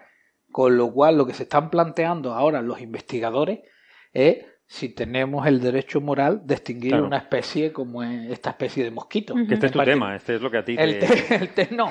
Obvia- Lo que te obviamente, pone, lo te yo lo que considero inmoral es que alguien hoy en día se plantee que no sería bueno acabar con el mosquito que transmite el. Zika. Yo lo que, me, lo que me llego es, a- es a- me sorprende eso, porque obviamente existen métodos hoy en día para guardar la enfermedad, el mosquito, el virus y guardar todo su contenido genético, como ocurre con, con las enfermedades, no con la viruela, que Por, está por ejemplo, sí, con la viruela directamente no nos hicimos esa pregunta, la eliminamos y punto. pues con el mosquito se lo han planteado, ¿eh? Hombre, Se- bueno, pero es que- han hecho un planteamiento, ¿extinguimos el mosquito o no?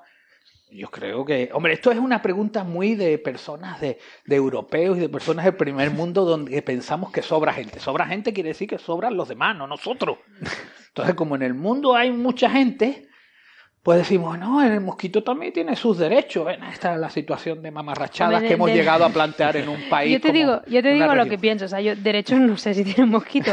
Pero a ver, yo personalmente veo un mosquito en mi habitación. A veces me he encontrado una araña y a mí, si no me hace nada, yo lo dejo allí. Sí, a ver, también. yo no me veo en, en- en- no me veo como un ser superior para coger y matar a alguien. A un, bueno, a alguien no, matar a un mosquito.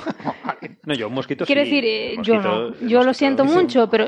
mm, No, por ejemplo- no, o sea, no, no me veo la capacidad de decidir, mira, tú hasta aquí has llegado, pum.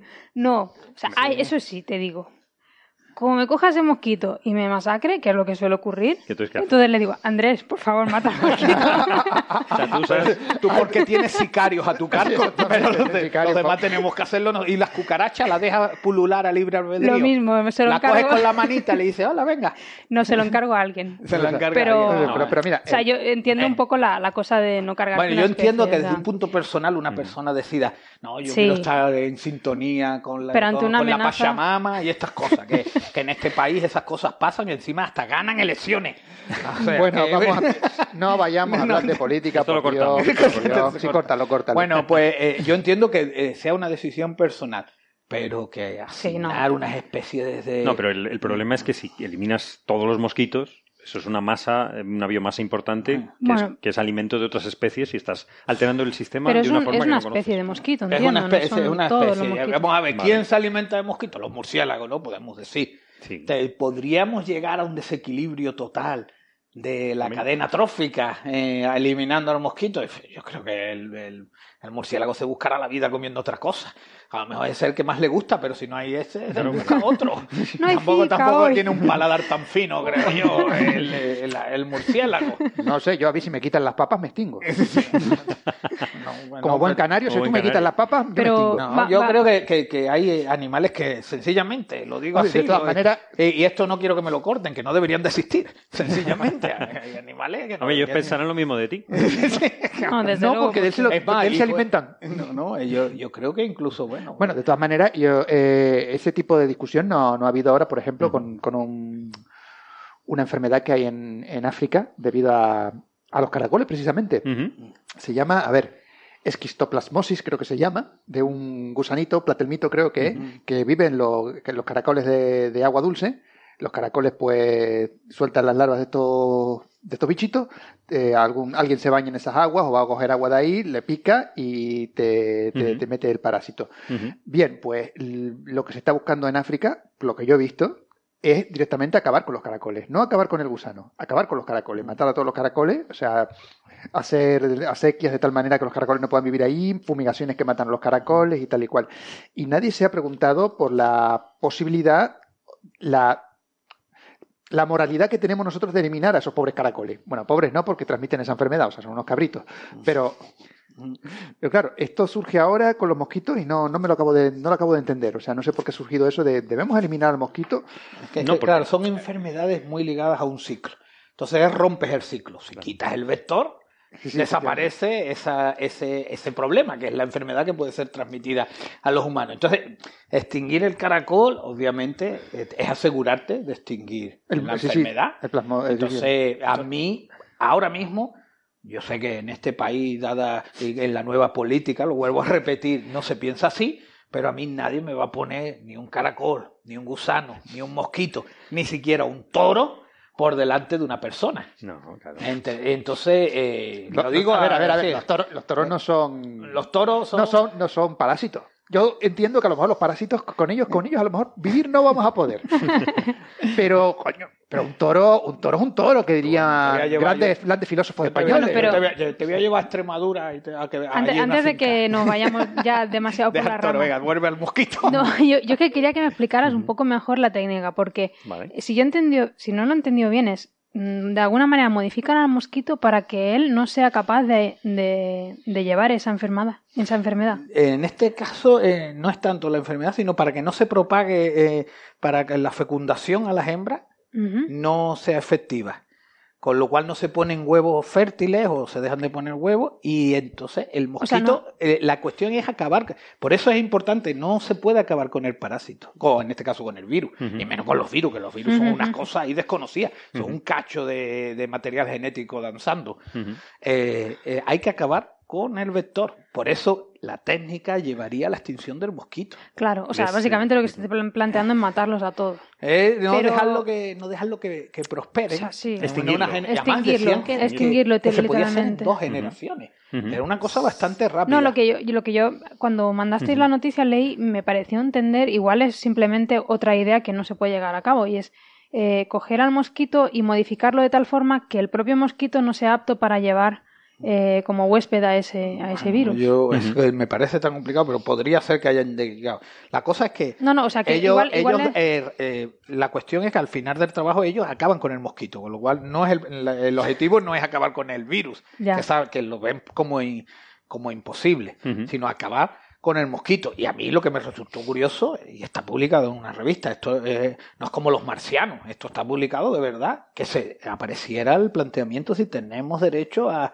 extinguir. No, pero hay científicos de renombre que dicen que cuidado con lo que hagamos, que si no sabemos las consecuencias, Hombre, sí, estemos ir a, quietos. lo, ir a lo loco tampoco, Pero- pero yo creo uf, que te- te- hay que tener Hombre. en cuenta también las ganancias y las pérdidas. Esto nos puede llevar a otro debate, como es, pues una vez decidimos en función de unos planteamientos bucólicos alternativos y pastoriles que no se podía usar eh, DDT.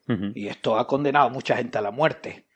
Hombre, hay que poner en una balanza, tanto como que algunos cálculos estiman en 50 millones de personas que han muerto cuando se prohíbe la utilización de DDT y se prohíbe eh, la exportación de DDT. Pa- países que habían erradicado la malaria volvieron a tenerla. Pakistán, India, zonas que se había erradicado.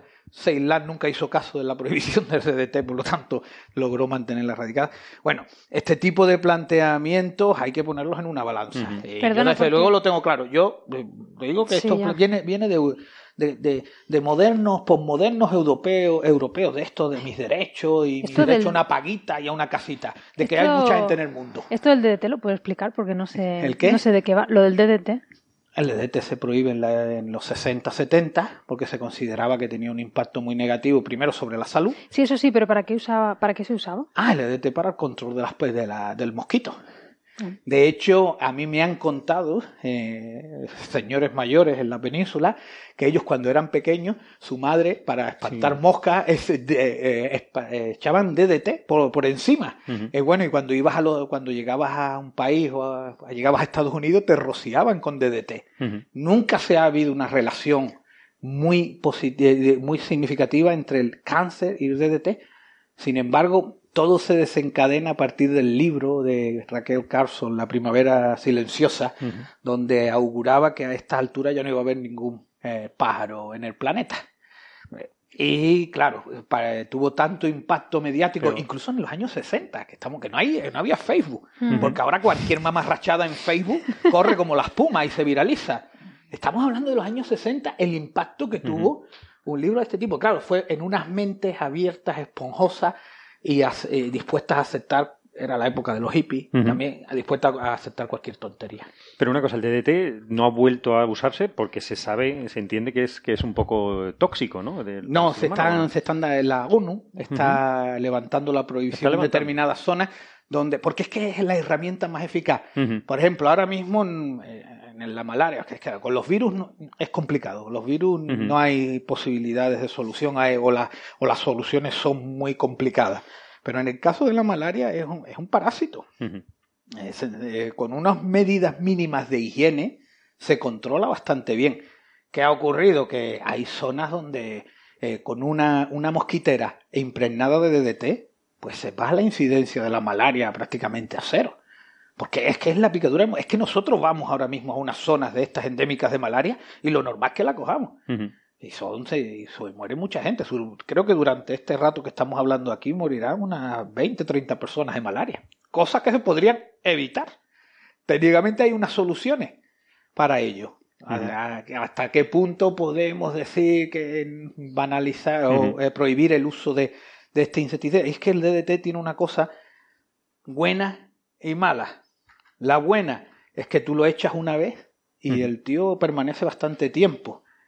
La mala es que como permanece bastante tiempo puede ir acumulándose. Y es verdad Claro. que tú analizas cualquier zona donde se utiliza el DDT de forma extensiva, analizas cualquier pájaro, cualquier reptil, cualquier humano y aparece DDT en sangre.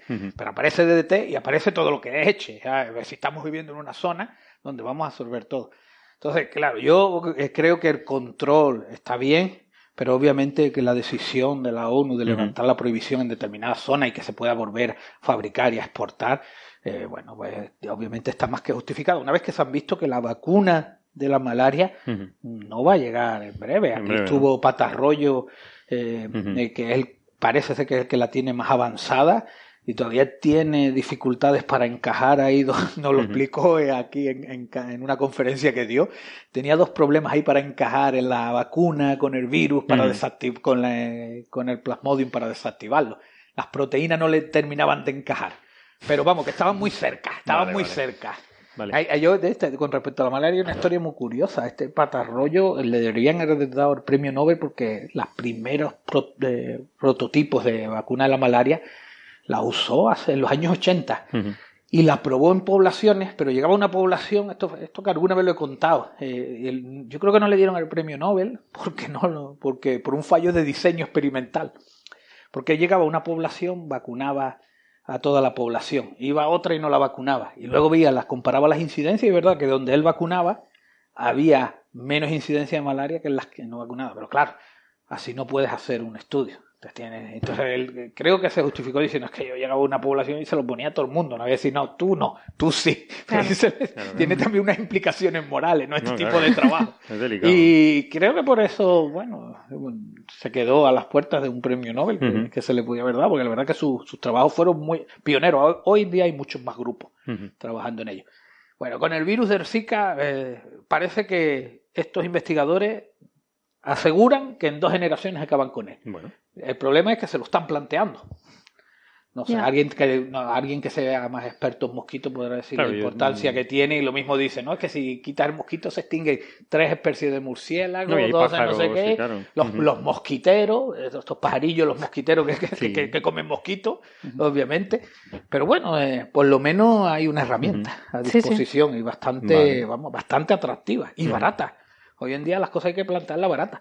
Yo sé que aquí mis contertulios piensan que el dinero público no es de nadie y, te- y hay que gastar todo lo que sea, pero no, no, No, no. a alguien que sepa, eh, a nuestros oyentes también se lo digo, que cuando hablan de dinero público, a alguien se lo han tenido que robar a base de impuestos para, para pagar nuestro, nuestros estudios. De nuevo, las, las, Aquí- las bien, no tan afirmaciones vertidas por nuestro contertulio no representan No, eh, el, la el clamor, opinión el clamor del resto. popular, ¿no? No es la línea editorial de no este es la línea editorial de este programa, Cada vez que viene José te traeremos descensor. sí, porque es que fue. Es que tienes que Pero, compensar. pero cuando él hable le pones la voz como en off, así. Volvemos a avisar. Vale, pues yo creo que cambiando de tema, yo quiero sacar solamente una noticia que me gustó, que quizá es unir la biología con la, con la tecnología, que es simplemente que el- el- el- la inteligencia artificial esta de, de IBM, el Watson, que le habían dado de comer a, un- a una red neuronal, les habían dado muchísimos artículos científicos de, de oncología, de, de cánceres. Resulta que hay una mujer japonesa de 60 años que tenía un, le habían diagnosticado una- un cáncer, una leucemia mieloide aguda, eh, y, los- y le, le habían dado un tratamiento con unos medicamentos fuertísimos, fortísimos, y no mejoraba la señora. ¿no? Resulta que usando este sistema de, de inteligencia artificial de Watson de IBM, eh, que tenía, llegó a la conclusión en 10 minutos que efectivamente tenía una leucemia extrañísima, que no era esa, y que eso es- debería estudiarse de otra forma. Lo estudiaron de otra forma, cambiaron la medicación y mejoró.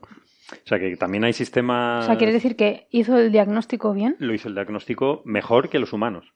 Ah, Los humanos estaban errando el diagnóstico y la máquina, que es capaz de ver patrones donde los humanos no lo son capaces de ver, pues somos incapaces de tener en la cabeza 20 millones de estudios Ujú. en, en, en la- históricos. Entonces eh, la máquina vio eh, la relación y dijo, no, no, esto es un cáncer muy, muy extraño. Vamos a ver, yo solo digo una cosa. Google, cuando tú le preguntas cualquier cosa de salud que tengas, te dice que es cáncer, seguro.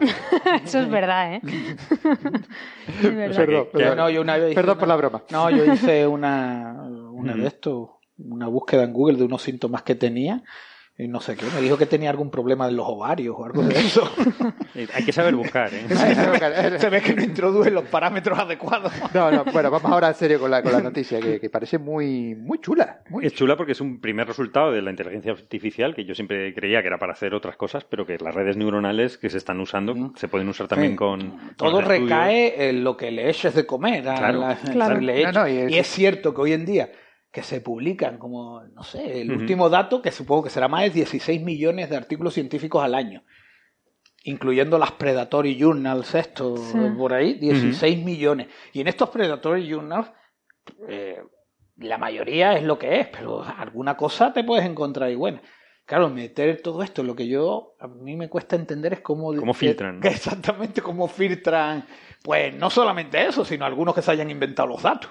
Mm. Hombre, supongo que lo hace por peso. Sí, Cuando supongo tiene, pues tiene 100 millones de artículos, eh, él le irá, hará la media, quitará los de 3,2 de desviación típica por lado, como actuará de esta manera. No, Obviamente eso no lo puede tener un médico en la cabeza. No, pero cuando tú le das de comer, tú le das también de comer el resultado, de tal manera que cuando él obtenga un, un resultado.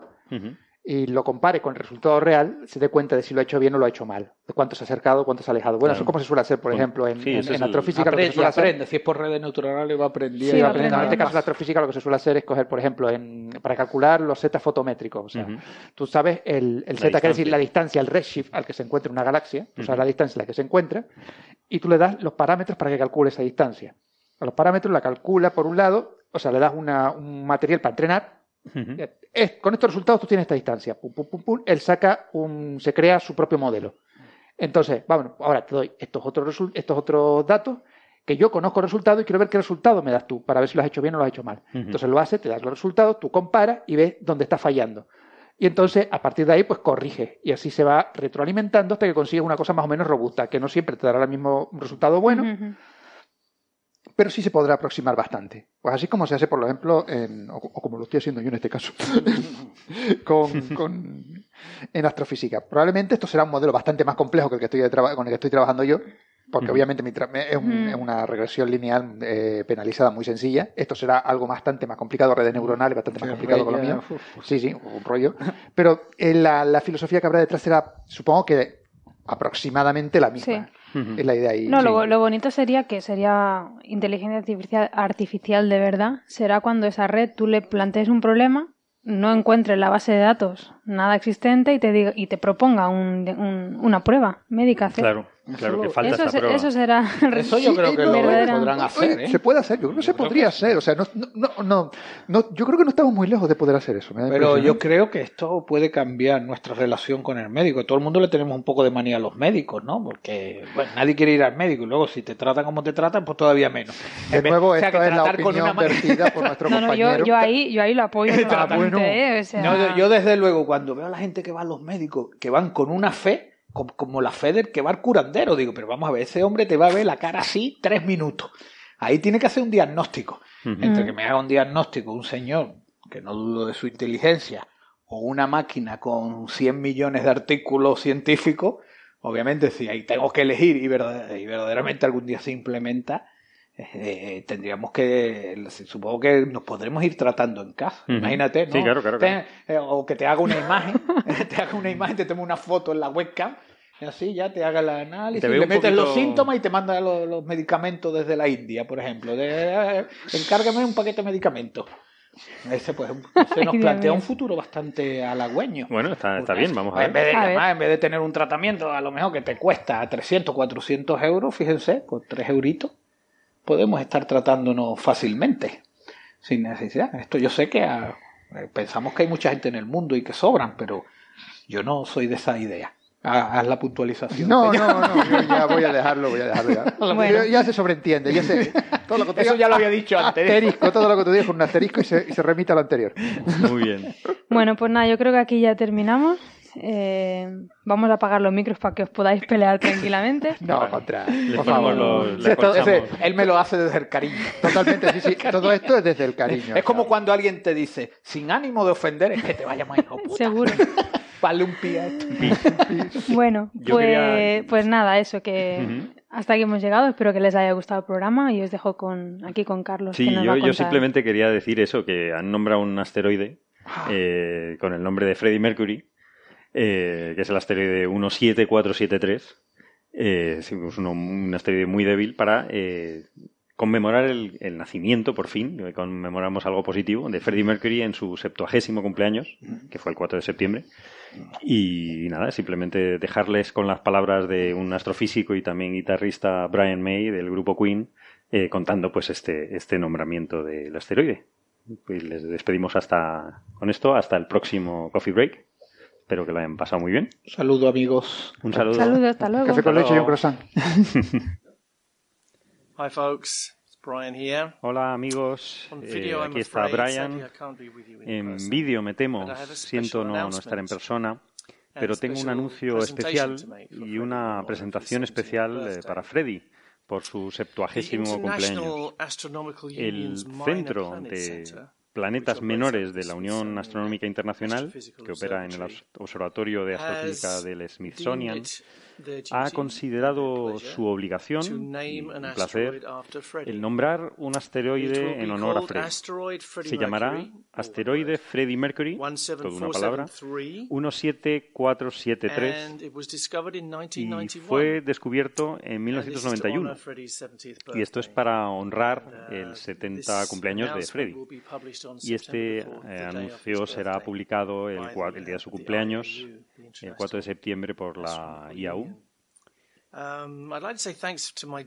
Me, gustaría eh, dar las gracias a mi who querido amigo Joel Parker de la NASA, que lo hizo posible Um, casi en solitario.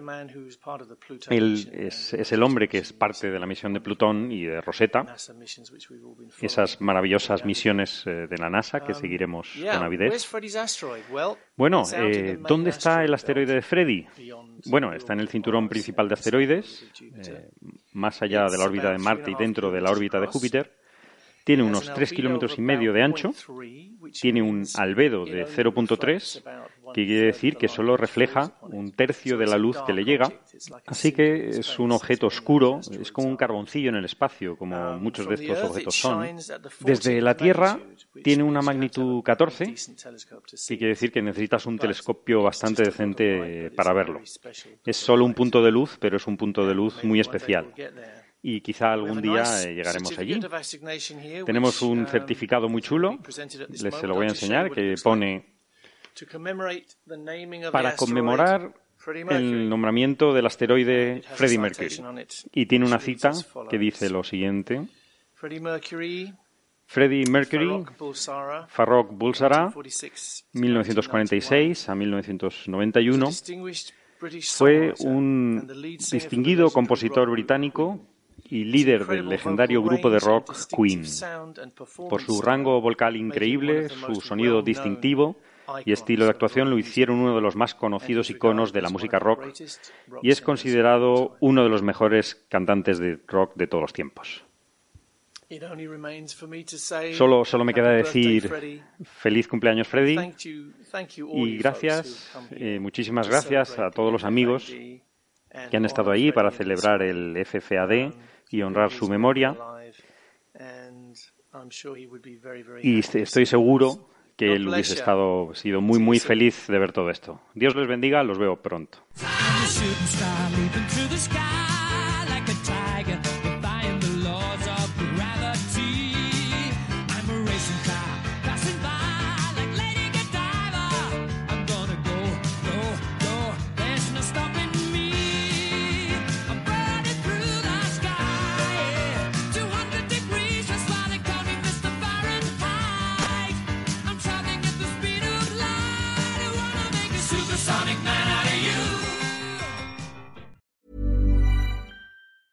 Normally, being a little extra can be a bit much, but when it comes to healthcare, it pays to be extra.